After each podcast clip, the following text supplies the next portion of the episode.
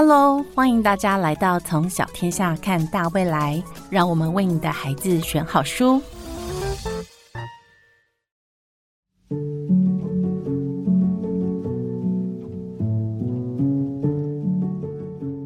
Hello，各位亲爱的听众朋友们，大家好，欢迎来到从小天下看大未来，我是很会编胜利。今天要介绍的是知识大迷宫系列，邀请到童书达人苏菲说故事的苏菲，让我们掌声欢迎苏菲。Hello，大家好，我是苏菲，欢迎来听苏菲说故事。苏菲真的是很会说故事，你要不要先用三个 hashtag 介绍一下自己？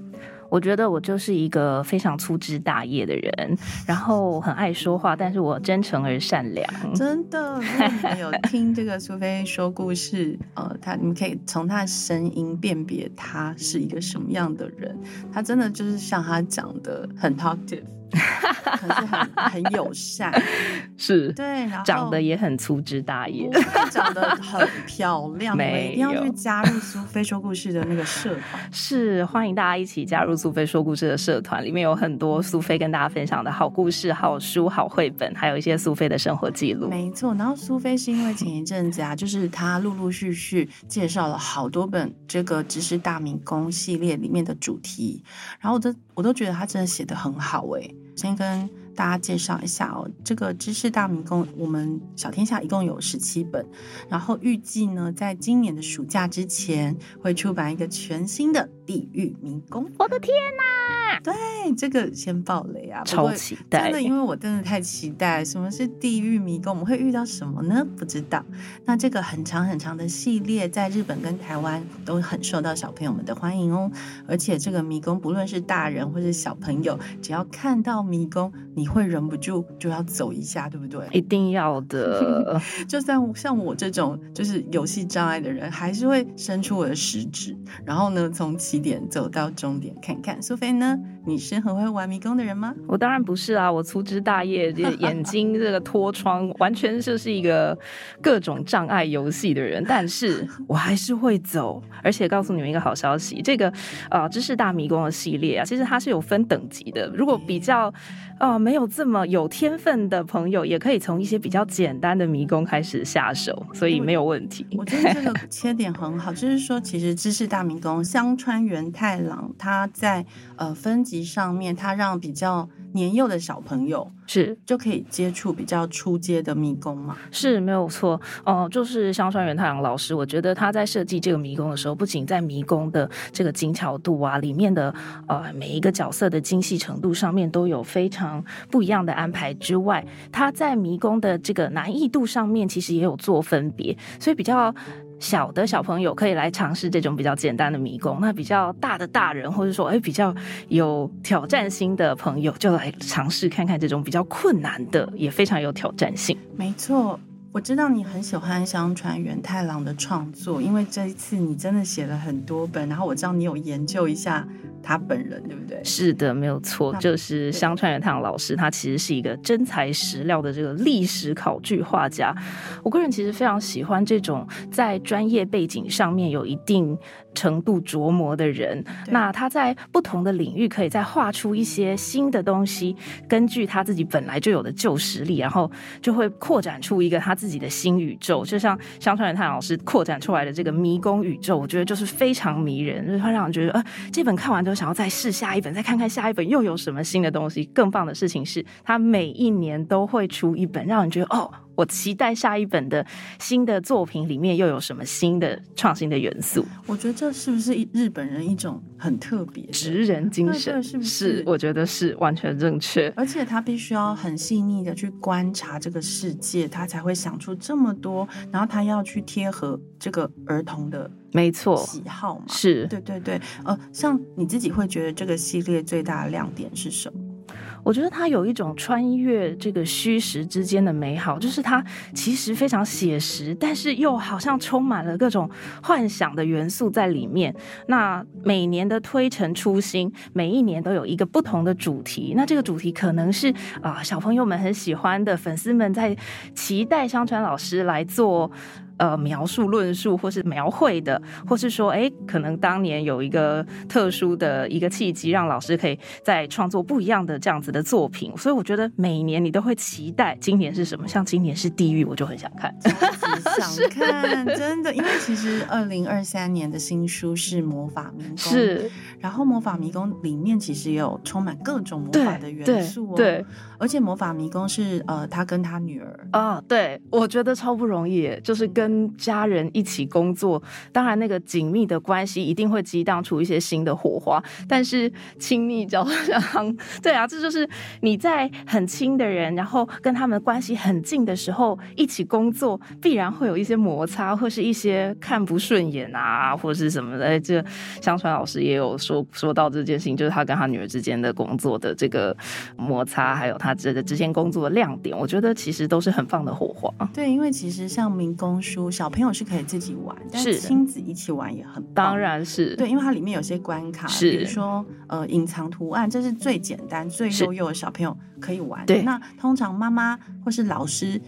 你们就可以让小朋友说找找看，对对对对对对，隐藏图案是什么？对，那这是一种互动的感觉。我觉得互动感对于亲子之间的一个交流是非常重要的。就是这并不是一个单向的传播，就是妈妈说故事给他听，对，或是说小朋友自己闭门造车的在读书，而是一种亲密的时刻，是爸爸妈妈跟小朋友之间，甚至是呃，因为全家人有这个话题可以来互动，不只是爸爸。跟小孩，或是妈妈跟小孩，爸爸妈妈之间也会觉得，像我跟我先生，我也也谈到这个迷宫书，我觉得哦，觉得很感动，说日本的职人精神能够带来这样子这么丰富的作品，我觉得很棒。对，所以呃，他跟他的女儿，也就是说这对亲子的创作者，虽然他女儿已经很大，但还是亲子啊，当然没有错，一辈子都是这样。所以就是说，他把这种呃，他对他女儿的爱是，然后女儿对父亲的爱是，他们是共同创作。出来一个这种。很有爱的是作品，没错，它很有人味。是啊，是啊，是啊，是。它对它不像电绘的，对，它全手绘，是是，超疯狂。而且我觉得，其实香川太老师有提到说，他的第一本作品啊，他的第一本迷宫书，其实是为了他儿子创作的。那因为儿子喜欢迷宫，所以他也想要来做这件事情，创作出一个。因为他本来只是在做这种历史考据的画家，他觉得这并不是一个他自己的作品，因为这是一个现实生活中的东西嘛，他只。是把它啊照本宣科的做出来。可是如果是儿子喜欢的迷宫，他为了儿子付出这样子的心力，然后来做一个属于他自己想要传达给儿子的一个爱的礼物，而且现在连女儿都一起加入，就一个全家人都在里面，这个共存共荣的感觉，我觉得非常棒。这也就是我觉得为什么这个系列它如此的长青，是然后如此的受到孩子们的热烈的喜爱哦。是我必须跟听众朋友们分享一下，因为前天呃。选举那一天啊，我们做了这个魔法迷宫的故事工作坊，然后现场的小朋友，我必须说真的哦，听完故事他们还不走，通通留下来，自己各自找自己喜欢的主题的迷宫书，坐在地上，好专心，好专心的看，他舍不得离开，舍不得离开那个书，是，所以其实很多人在讲说，哎，我小孩不爱看书。只是没有找到他喜欢的那一本。你只要给他一本真正可以碰到他的心的那一本书，我觉得没有小朋友是不喜欢看书的。对对对。然后，因为之前呃，苏菲曾经介绍迷宫书的时候有讲过，它里面是有丰富的故事，是是，然后又有你刚刚提到绘画的艺术性，是对。那你自己怎么看这些？主题迷宫的故事性呢？我觉得定位这个迷宫，定位在这个知识大迷宫是非常非常棒的。就是说，它不仅是一个纯粹的迷宫书，或是一个绘本上面的，你可以欣赏到非常漂亮的这些元素。它同时带给小朋友一些，或是一些读，不要说小朋友，其实对于读者来说，这种成人，我这种有点熟龄的这个成熟的读者来了，轻熟女读者来说，都觉得有非常多知识上面的获得。我觉得这是一个很棒、很棒的事情，就是你在走迷宫的同时，有故事、有知识的传递，那可以学习到一些新的东西，然后可以看到一些新的东西。这个不管对大人跟小孩来说，我觉得都是很棒。我自己喜欢的主题迷宫是荒岛的这个迷宫，因为我自己其实是一个喜欢出去外面走跳的人，在啊，可能爬山啊，或者是说哦出国去走走啊，那。看到这本荒岛迷宫的时候，我心里想说：糟糕，我要是有一天坐飞机真的也掉到一个荒岛的话，不如就带着这一本荒岛迷宫书好了。我无聊的时候可以走一走迷宫，或者说，哎，里头也有很多关于在荒岛求生的资讯。如果说你只是看一本荒岛求生的书，可能没有那么有趣。可是因为它是一本迷宫书，然后每一个章节它给你一些新的、不一样的知识，一点不一样刺激，你就觉得哦。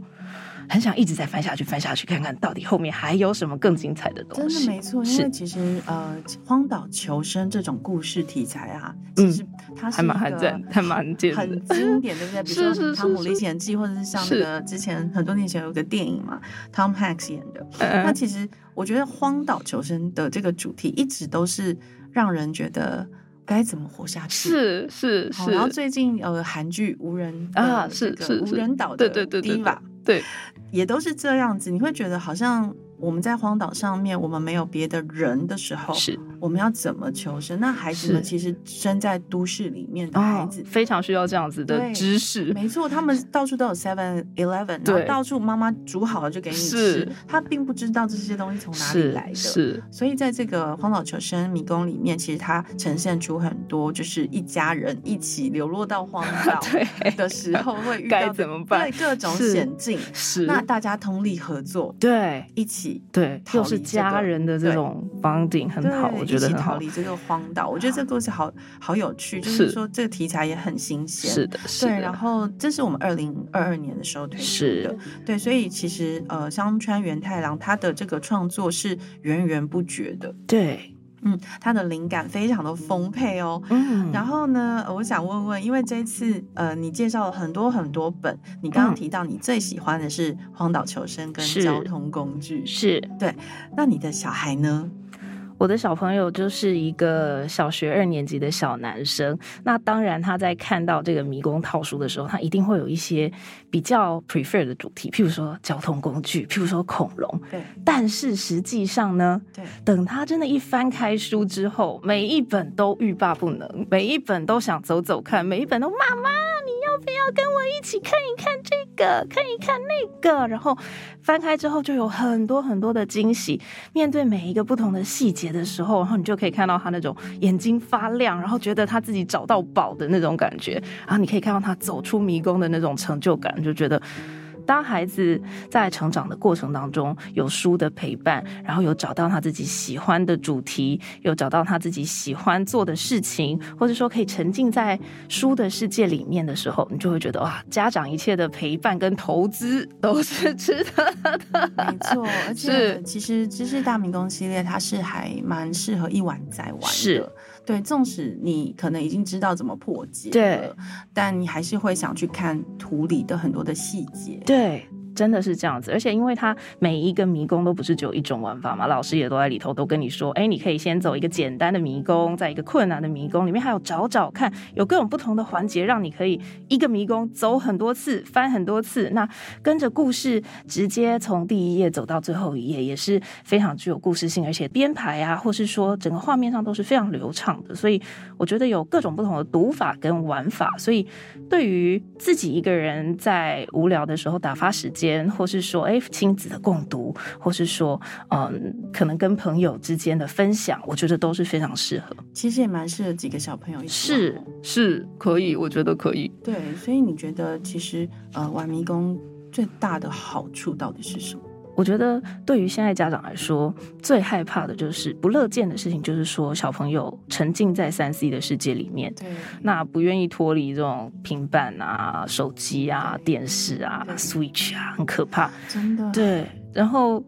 如果他们愿意用一个正确的姿势坐在书桌前面，然后跟着这个书本一起。让他们能够长，我觉得是一个长时间的专注力，然后能够有耐心跟细心的去破解每一个迷宫，或者甚至愿意细细的停下来阅读跟品味这个书本里面的这种枝微末节，我觉得都是非常值得赞许跟